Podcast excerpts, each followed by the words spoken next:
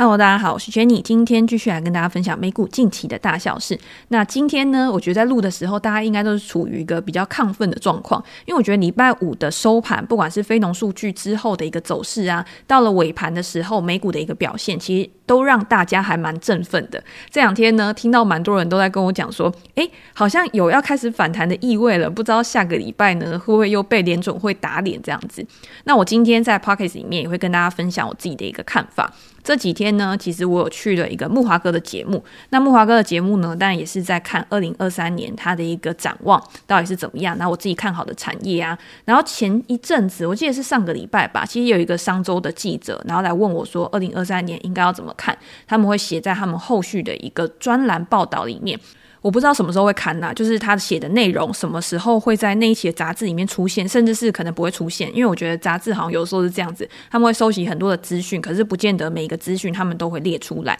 那如果之后有看到的话，再跟大家做一个分享。那在节目一开始呢，想要先提醒大家。因为目前呢，应该有购买招财历的读者或者是听众都已经拿到招财历了。那我们当初在预购的时候呢，有说买招财历就可以送专栏嘛，所以现在你们应该已经收到 email，就泽泽发给你们的 email 里面有告诉你们说要怎么样去兑换这个专栏。那我也有收到一些读者，他可能不会兑换专栏，或者是没有收到 email 的。如果你是这样的一个状况的话，那你可以私讯我，不管是 Facebook 或者是 IG，你私讯我了之后，把你订购的 email 跟我讲，然后我再去帮你确认。那另外一种情况呢，是你已经是我 PressPlay 专栏的一个订户了。那这个处理方法会有一点不一样，因为 PP 它是如果你是订户的话，你就没有办法用那个折扣嘛，那就要从后台去重新的设定。那这个设定呢，泽泽他们会发站内信给你们。大家可以到泽泽的网站上面去登入，然后登入了之后，他们有发站内信，你再回复给他说，你在我 PP 专栏里面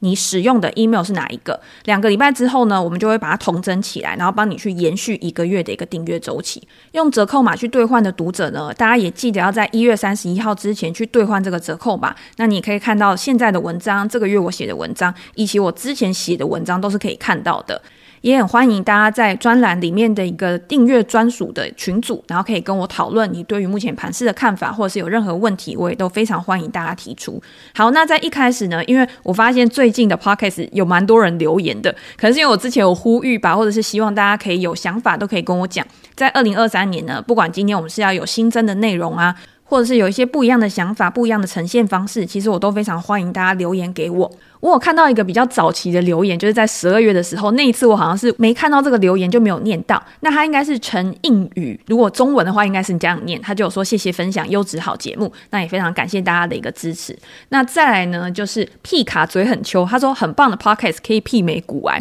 我觉得古玩他自己是有一个非常特色的一个魅力，就是你在听的时候，你会觉得他好像朋友在跟你聊天一样。那当然，其实我觉得我跟古玩比较像的地方，大概是语速吧，就我们两个语速都还蛮快的，想法呢。或者是操作的方式呢？其实我知道它大概是波段啊，或者是它也是多元操作。那我自己是比较专注在美股上面。那之后也可以跟大家分享一些台股的讯息。那当然，如果可以媲美股来的话，当然是很开心啊。我觉得我们的共同初衷，今天不管像不像，共同初衷都是希望可以提供好的内容或者是好的资讯给大家。然后也希望大家借由这个节目听了之后呢，可以在操作上面，甚至是在投资啊、工作啊、生活上啊，都可以有不一样的思考。那在下一位呢是 ZCBMOO 书籍、Podcast、PPA 全部都深入研读，非常感谢 Jenny 无私的分享。从以前就很想了解美股，在看美股投资学的时候，很佩服 Jenny 的分析思维。以前都听不懂大家的分析，到现在可以理解大家在讨。讨论时候的思维逻辑，也启发了我对美股的热爱。感谢 Jenny，我会一直支持下去的。祝 Jenny 新年快乐，投资翻倍。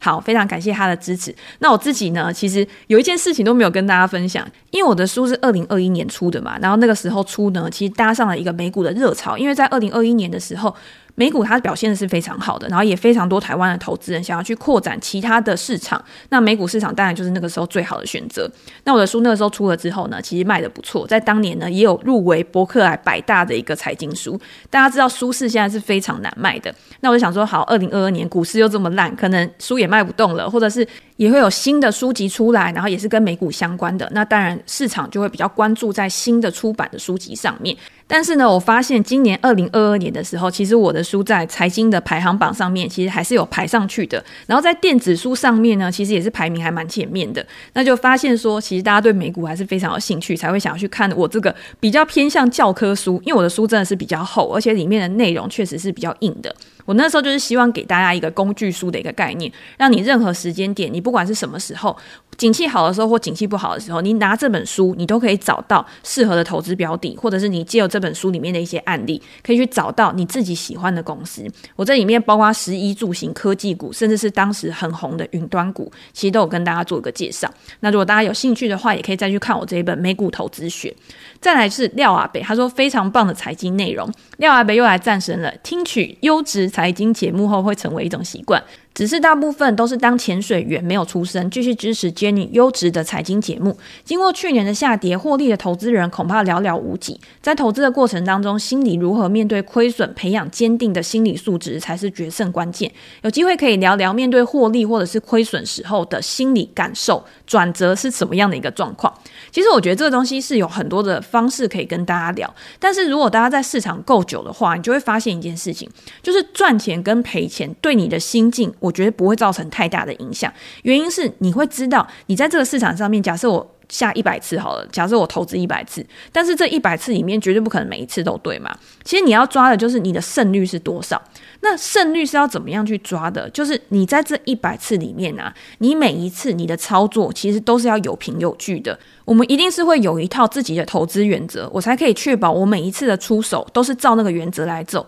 这样子，我们在事后检讨的时候才知道到底错出在哪边。如果今天我这一次用的是这个方法，第二次用的是那个方法，第三次用的是那个方法，那你统计出来这个胜率其实是没有意义的，因为你不知道到底是哪一套方法的胜率高，哪一套方法的胜率低。所以我自己很简单，第一个我一定会看基本面，但是呢，这个基本面一定是我了解这家公司它所属的产业现在是在什么样的一个情况？现在整个总体经济面是在什么样的一个情况？有没有利于这个产业的一个发展？那如果今年整个总体经济都是在一个向上的状况的话，那各个产业一定都会好，但是只是好的多跟少、强势跟弱势的差异。那在强势的产业里面呢，又有哪些表现得更好的公司？那就是在好的市场，在多头市场的时候，我会特别关注的。但是大家都知道嘛，二零二零年就是一个空头的市场。空头市场表示说，今天总体经济可能是在一个下行的趋势上，大家都会担心说，未来会处在一个衰退的一个情况之下。那这样子的情况下，我要去挑选哪一些标的？我要挑选哪一些资产？对我来说，我的投资净值是会比较平稳的，而不是那种大起大落。我们在之前已经讲过很多多次，你今天在投资的时候啊，大起大落对你的长期绩效绝对不是一个好的现象，而是你要怎么样去让它比较平稳。大家去看巴菲特的投资绩效啊，你虽然说在多头年它不会表现的是最好的，但是在空头年的时候呢，它也绝对不会是表现的最烂的，就是让它可以一直维持在一个高于平均的水准，那它才可以维持一个长期的绩效。但是呢，大家会看到有一些基金经理人，他可能今年很好。但是明年很差，第三年又很好，第四年很好，第五年又超级差。那这样，它长期下来，它的平均，它的年化报酬率，搞不好其实不会比巴菲特好，搞不好是弱于整个市场平均的。那这样子呢？其实不管今天是他在择时，或者是你在择时去买进这一档基金，其实都不会是一个好的结果。所以我觉得第一个就是我们先要确定我们自己的投资原则，你才可以去计算你的胜率是多少。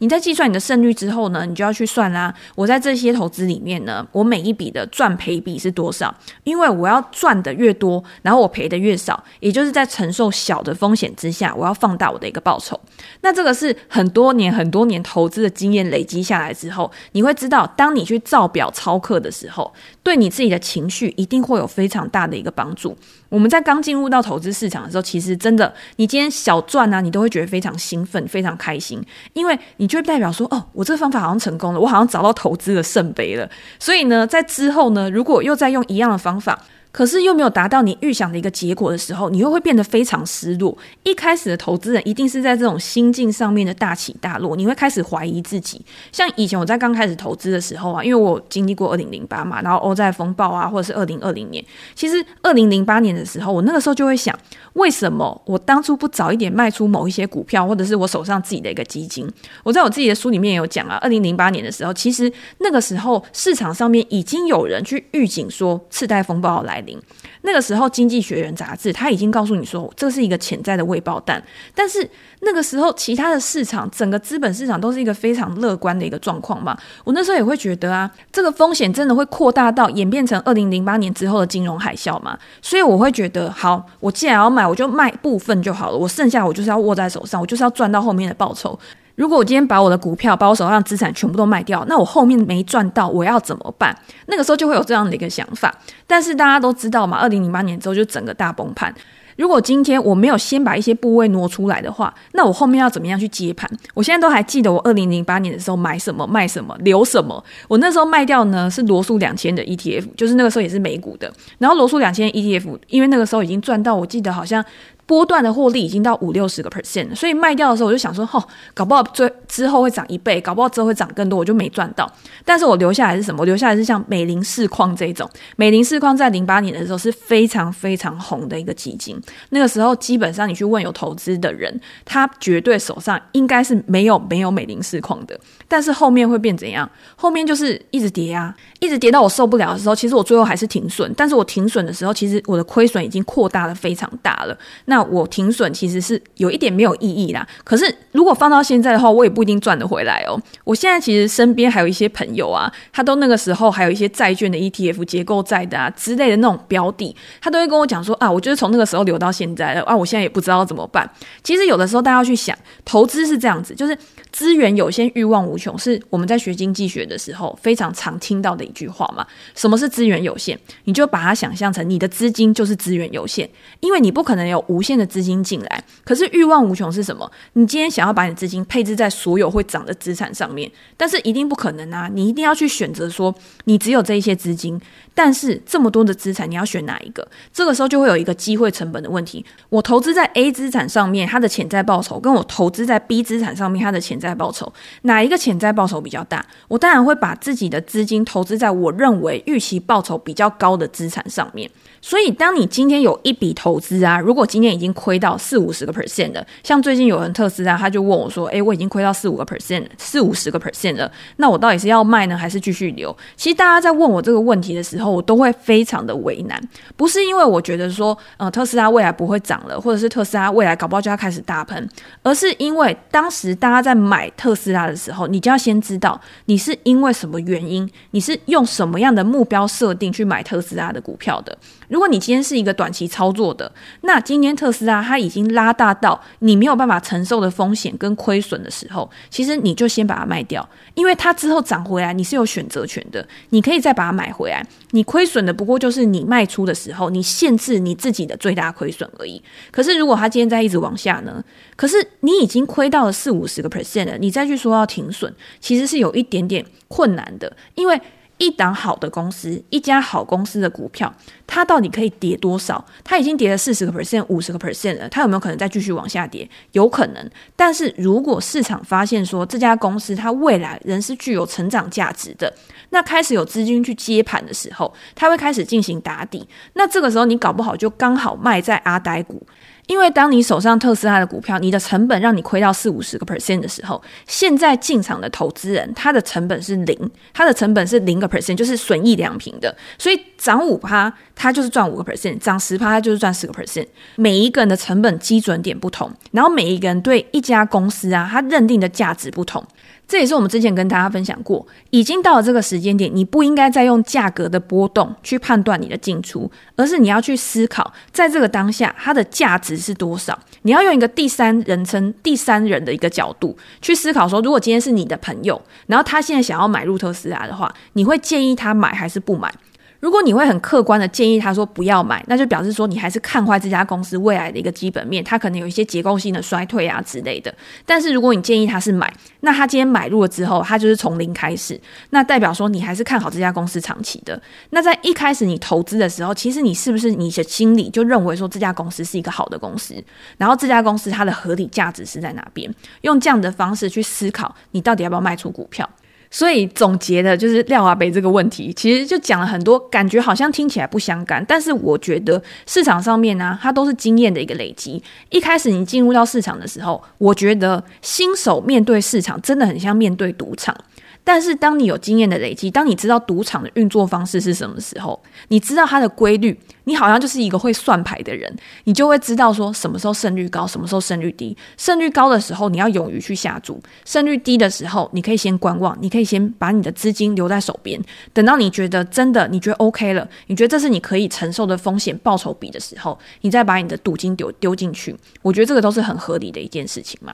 好，那下一位安安我五三，他说优质美股节目，不过我觉得 Jenny 的说话速度有点快。但调成零点七五，听起来又有点呆呆的。小建议，句与句也许可以断句一下，更清晰，换气一下。好，这是我录 podcast 以来，或者是之前在 Clubhouse，或者是去上节目的时候，一直都有的一个问题，因为我讲话速度真的非常快。那我自己有的时候也会在觉得说，讲的时候啊，其实我也要让大家听懂，或者是你要以一个更沉着的方式，更沉着的一个态度去跟大家沟通的话，是可以把语速放慢。但是你知道，有的时候就讲嗨了。我一开始可能记得就是说，好。我今天要用一个正常的语速来跟大家聊天，但是。有时候讲到一个主题，或者是讲到一个我很有兴趣的东西，我就突然嗨起来，然后讲话速度就会越来越快，越来越快。然后听完的人就会跟我讲说：“你刚刚讲话速度超快。”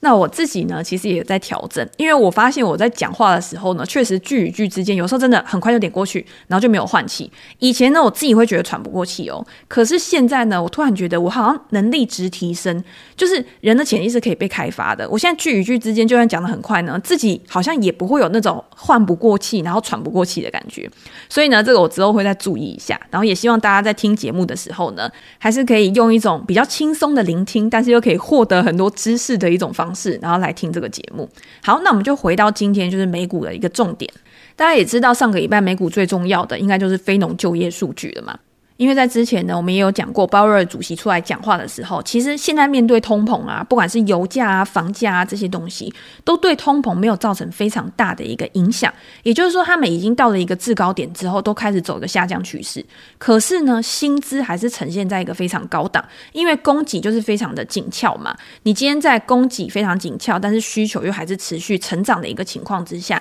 工资当然会逐步的去垫高。所以他们认为说，二零二三年啊，整年。都还是不会降息的原因，就是因为他们还是要去观察这些不确定性到底会不会持续的延续下去。但是大家可以发现，在上个礼拜非农公布了之后呢，其实市场它是比较乐观的，乐观到收盘的时候呢，三大指数都是收在。基本上已经是最高点，这个时候就会有很多报章杂志，或者是你在看粉丝团的时候，很多人就会开始讨论啦。为什么非农感觉还是高于市场的一个预期，可是股市却大涨反应？那第一个呢，当然就是因为如果你去看趋势的话，也就是这个数据增加的一个趋势呢，其实在放缓当中。虽然说还是高于预期，或者是呢，今天失业率它从上个月的三点六个 percent 下降到三点五个 percent，还是在一个历史值的一个非常低点，感觉整个就业状况呢，都还是非常好，好像没有被升息压下去的一个感觉。但是呢，如果你去看工资增长的一个数据的话，你就会发现了，联准会很关注的工资的增长的速度其实是开始放缓的。十二月的时候呢，比上个月成长了零点三个 percent，比去年同期呢成长了四点八个 percent。那这个增速呢，已经自十一月的高点去下滑了。所以当然市场就会觉得有一种放松的感觉，就会觉得嗯，好，那现在呢，连薪资都开始呈现一个下滑趋势了，那搞不好，如果这个趋势在持续延续的话，联准会的态度就不会这么的一个强硬。而且我们除了看到就业数据的一个放缓之外，如果大家去看 PMI，比如说制造业啊、服务业的一个状况、一个指数的话，其实你也会发现，现在的经济状况呢，真的没有像之前讲的那么好，都是在一个放缓的一个区间。如果真的我们现在已经陷入到一个衰退，甚至是我们未来会面临衰退的一个情况的话，联准会它是不是有可能会因为这样子的一个衰弱的一个经济前景，而去放缓他们的货币政策，去改变他们的一个态度？毕竟到二月之前。前呢，其实都还有一段时间嘛，还可以去观察现在整个市场的一个氛围。所以现在市场呢，其实还是分成两派嘛。其实最近就是处在震荡，就是因为多方呢也有他的支持者，空方呢也有他的拥护者。如果你今天是比较看多未来的股市的，当然就会觉得说，哦，好，现在这个经济数据呢是可接受的，因为呢我们真的还没有看到实际上面有非常大衰退的一个景象。在可接受的一个就业状况或者是经济状况下呢，通胀压力如果缓解的话，那未来搞不好就是止跌回升啊，或者是最坏的状况大概就是这样子。但是看空的人呢，他们有一个想法，就是好，如果今天因为市场的情绪，因为市场的一个氛围转换，又让整个资本市场开始有一个非常大的一个反弹，那未来呢，是不是又会导致市场上面升息的一个预期又加深？因为联准会又觉得说，哦，我要去控制，我要去控制大家现在的一个情况，所以呢。我觉得，其实大家还是要冷静一下。冷静一下去思考，说你到底要把资金放在哪边？对于一个不确定性的环境下面是最合适的。然后对于你自己的投资报酬来说，是可确定性更高的一个地方。这个也是我前两天的时候去莫华哥的节目，然后他请我分享的。在不确定性的时代啊，你要怎么样去挑到一些确定性的一些资产？我觉得在股票方面好了，股票方面现在大家都很关注的，第一个当然就是如果经济衰退的话，造成消费力道的下滑，造成企业投资的下滑，那那二零二三年的上半年，是不是他们的盈余还是会有一个下修的可能性，去导致整体市场估值的一个下修嘛？那这个时候，因为呢，整个市场它没有办法有一个这么好的风险报酬比，那资金当然就流到别的地方去。所以我自己在看二零二三年的时候呢，其实我最注意的还是第一个，当然就是我们刚刚前面讲的经济数据的一个表现，因为经济数据会去影响到联准会它的一个利率政策。但是我觉得还有一个第三个非常重要的，就是资金流向。象。资金流向，我们以前可能在讲单纯的股票市场的时候，我们就会讲说，哦，那景气轮动啊，类股轮动的时候，现在的资金可能比较偏好在哪一个类股上面。但是在今年呢、大家会看到，就是资金到底是不是会从股市流到债市，或者是从债市流到股市，甚至是一些实体资产上面。因为在过去这么长的一段时间呢、在处于一个低利率的一个时代，你今天找不到像股市有这么好的一个报酬、风险报酬比的一个资产，所以债市虽然说它也会有一个不错的表现，但是绝对没有股票这种风险资产来的好。可是现在不一样，因为现在是在一个升息的循环上面。所以，当债券市场它可以提供一个更好的报酬的时候，我又为什么要把我的资金去留在股市里面？那很多之前的养老金啊、机构啊，或者是一些大型的资产管理公司，他也会希望说，我需要有一个稳稳的报酬来源。我希望我这么大规模的资金呢，我不求每年可能要有十啊、二十啊这种 percent 的一个报酬，但是如果它可以提供给我一个五个 percent、六个 percent 的一个报酬，我就已经觉得很满意了。甚至是我如果放在一个无风险资产上面，我可以有四个 percent 的报酬，我就已经觉得是非常好的。只要可以去 cover 我未来的一个现金流出就好了。当市场上面啊，所有人他都有这样子的一个预期，跟他都有这样子的一个心态的时候，要把资金再重新吸引到股市上面，就不会是那么容易。一定要有非常强力的一个催化剂，吸引这些资金重新回到股市来。所以今年呢，你会看到很多人他都会很关注债市的原因。第一个，当然就是我们刚刚讲的风险报酬比的问题。第二个，我觉得还有一个很重要的因素，就是因为通常在景气循环上面啊，债券市场都会比股票市场。还要去率先反映整个经济的一个变化，所以你会看到，当市场都认为说债券殖利率已经到顶的时候，大家会看到最近的公债反弹、债券的反弹，其实它的强度是高于股票市场的。这个殖利率的变化呢，或者是上个礼拜非农公布之后，其实大家也可以看到债券殖利率的波动也是蛮大的。它已经去把我们过去呢，我因为我们判定说未来景气会不会衰退，都是用值域倒挂这个指标嘛。那值域倒挂的这个幅度呢，其实也有在收窄的一个阶段。这也是他们对于未来货币政策变化或者是景气的一个变化的一个先行指标。所以我觉得，大家如果今天在做股票啊，或者是今天你不管是投资全球市场好了。其实你要多方面去比较各类资产的一个联动性，就像我们之前有跟大家分享过，我自己在我的 YouTube 频道其实有拍过一本书，叫做《跨市交易分析》。那跨市交易是什么？就是把主要的资产，譬如说外汇、股市、债市、商品这些东西，它其实都有一个联动性的。你今天在看外汇的时候，你今天在看商品的时候，很重要的一个指标是什么？美元指数。那美元指数的一个变化跟什么东西又有很大的关系？美元指数的变化当然跟殖利率啊，或者是货币政策有。有很大的一个关系，股票市场跟债券市场，就像我们一开始讲的，你今天资源有限、欲望无穷的时候，我一笔资金我要怎么样去分配在股票跟债市上面？它两个之间也会有互相挤压的一个关系啊。所以跨市交易为什么那么重要？是因为我们是可以根据某一些先行指标、某一些资产它已经抢先开始动作的时候，然后你去思考后面连锁效应会发生什么事情，然后再借由这些连锁效应去布局你后面的一些资金的分配。去赚取这些报酬，其实它是有一个，我觉得怎么讲啊？它是有一个非常可依循的规律，然后可以真的让你去赚到钱的。有兴趣的读者呢，可以再到我的 YouTube 频道去看一下那部影片。我觉得看完之后，或者是你去买那本书来看，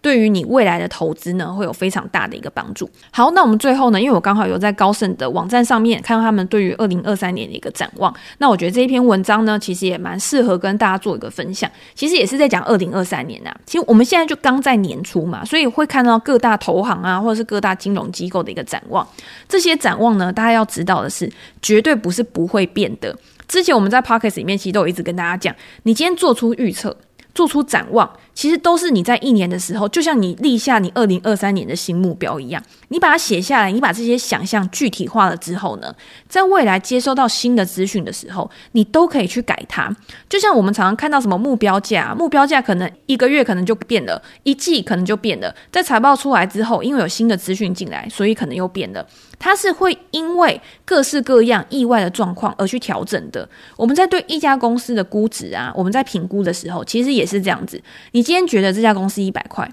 但是它如果未来发生了任何的利多或是利空的时候，它有可能变成估值，你觉得是一百二十块，或者是它跌到五十块，这些都有可能啊。那在高盛的这个报告里面呢，我觉得他没有非常的悲观，他认为说二零二三年啊，其实不会再像二零二二年这么的痛苦。其实老实说，二零二二年真的就是非常极端的一年嘛。你说今天已经到极端值，然后连两年，然后都跌二十个 percent 以上，你觉得有这个可能吗？我觉得有可能哦，但是它只是几率比较低。那你要下注在几率高的那一边，还是几率低的那一边？又或者是你今天你先选一个方向，但是当这个方向因为某些事情变动的时候，你有权，你是有控制权，可以去改变你自己的想法的。大家不要觉得我现在下了之后，好像我的钱就被锁在那边，然后就没有办法拿回来。那高盛他认为说，S M P 五百指数，因为在二零二二年的时候跌了快二十个 percent 嘛。他们预计二零二三年大概就是会持平。那持平的原因呢，不是因为说他们觉得这个市场就是死鱼了，而是他们认为说未来三个月可能还是会波动很大，可能会下跌近十个 percent。但是呢，联准会他在五月的时候，他可能会结束紧缩周期，这个时候就会激励市场重新向上反弹。那如果以公司的估值、公司的营运的角度来看的话，他们也会觉得二零二三年 S M P 五百的公司啊，它的一个营收，哎，它的收入，它的成长率大概会到四个 percent，跟 GDP 差不多，但是利润率呢有可能会下滑，所以它的一个每股盈余的一个成长率呢，其实会是比较持平的。那因为持平嘛，所以他就没有办法去提高它的一个估值。所以也因为在这样子的一个情况之下，他们认为，刚刚我们有讲，他们认为二零二三年其实是会波动比较大。今天不管是先下后上啊，先下后死鱼啊，先下后怎样怎样之类的，在这种波动大的时候呢，他们比较建议的就是你去找一些防御性的板块，比如说我们之前有分享过的债券，或者是今天呢在股票类有什么比较防御性的，包括像医疗保健啊、必需消费啊、能源，他们也觉得说是比较好的。一些选择，我觉得能源到现在大家还是很看好的原因，是因为我觉得它是有可持续性的，而且我看到非常多的报告都讲说，能源虽然说在二零二二年跌得非常多，但是他们现在跟他们之前的估值相比呢，还是比较偏低的。这个我持保留啦，因为我觉得今天估值低不代表它不会跌。我觉得能源股它就是跟油价，它就是跟这些能源的价格，今天呃。能源探勘或什么之类的，它一定是跟能源啊、天然气啊，或者是你今天跟基础材料都会有非常大的一个联动性嘛。所以，如如果真的要我讲说非常非常防御的，我觉得还是那种持续性消费的医疗保健必须消费，这一定是你今天不管景气好不好，你都必须要去支出的东西。这可能也是大家说的，就是比较偏向价值类的股票吧。可是你要问我说，如果今天价值跟成长股两个之间你要怎么去选？其实我在木华哥的节目里面就有讲，我不觉得今天大家的资金就是全部都要压在价值股，或是全部都要压在成长股。如果你去把长时间的一个绩效翻开来，你会发现过去这十年、二十年好了，其实成长股都是一直把价值股压在地上打的，就是它的表现其实是好的蛮多的。可是呢，就是二零二零年到二零二二年这一段时间，本来差距非常大的，就是用这两年时间，他们的差距突然的急速缩窄。所以我们常会讲说均值回归，均值回归。可是你不知道这个均值回归的时间点到底会发生在什么时候？有可能它就是马上就发生，然后马上发生之后，用非常快速的时间回到均值。但是回到均值之后呢？现在我们应该要去要想的是之后会发生什么事情。所以如果你今天问我说，哦，我是不是要全部压在价值股？我自己也不会这样做。我觉得，如果今天均值回归，价值股往上，成长股往下。那这样子，我觉得在未来成长股它还是可以有一个不错的表现。这里呢，我就还蛮支持，或者是我还蛮认同高盛的一个想法。那我不见得会那样做，但是我觉得这个是大家可以放在心里面的一件事情。因为如果你去看过去十年呢、啊，大家会非常看好的是大型科技股。那大型科技股在过去十年呢，它的营收成长大概可以维持十八个 percent 的一个成长，可是如果你把整个指数整体来看的话，大概就是五个 percent 的一个成长率而已。可是他们预估说未来啊，这样子这么大幅度的一个差距，其实也是会缩窄的。在未来几年呢，他们认为这些大型科技股的营收将以九个 percent 的一个年化成长率去成长，而整体的指数就是平均值大概是七个 percent，所以你就知道以前是十八个 percent 对五个 percent，现在是九个 percent 对七个 percent，那这会造成一个什么样的情况？这会造成他们的估值。其实也会拉近，也就是说，之前我们看到这些大型科技股，它的一个高估值，它的一个超额报酬，有可能在未来几年呢，它不会表现的这么的突出，那么的一个出色。如果大家也认同这样子的一个看法的话，那我自己啊，如果今天我认同这样子的一个看法，那你可以考虑怎么样？因为我们知道 S M P 五百指数里面大型的科技股其实占比就非常高，有一些人他把纳斯达克一百指数的 ETF 拿来做他自己的主要持股，那这里面大型科科技股。可能就已经占了四十个 percent 到五十个 percent 之间的，那这些呢，你就已经集中在这些大型科技股上面了嘛？那其他呢，你可能就不要再那么集中在这些大型科技股上面，你可能就可以去找一些你觉得合理的，或者是你觉得也具有成长性的。我觉得。如果今天大家要挑价值股的话，我觉得要挑的是价值成长股，也就是今天它是具有价值的，但是它未来呢，它还是可以随着通膨，随着每一年的经济成长，然后一直持续的去提高它自己的获利能力，提高它的一个每股盈余的这些公司呢，再去搭配这些大型成长股，我觉得会是一个不错的一个选择。又或者是你今天直接布局 S M P，然后你再去挑一些可能已经到非常非常跌非常深的一些小型股。股那这些小型股或许在未来呢，也可以有一个比较好的反弹，然后为你带来一些超额报酬。那这个是我自己的一个初估的一个想法。那我比较详细的一些想法，或者是策略，或者是我自己看好的公司呢，我还是会放在我的 Press Play 专栏。那如果大家有兴趣的话呢，我也会把链接放在资讯栏。那今天呢，就先跟大家分享这一些，我觉得最近看到还蛮有趣的报道，然后蛮值得大家去思考自己在今年的一个资金配置。如果大家有任何的问题，或者是想要跟我说的话，或者是以后想要讨论的主题的话，也欢迎留言给我评价，我们在之后的 podcast 可以再拿出来做一个讨论。那今天就先讲到这边喽，拜拜。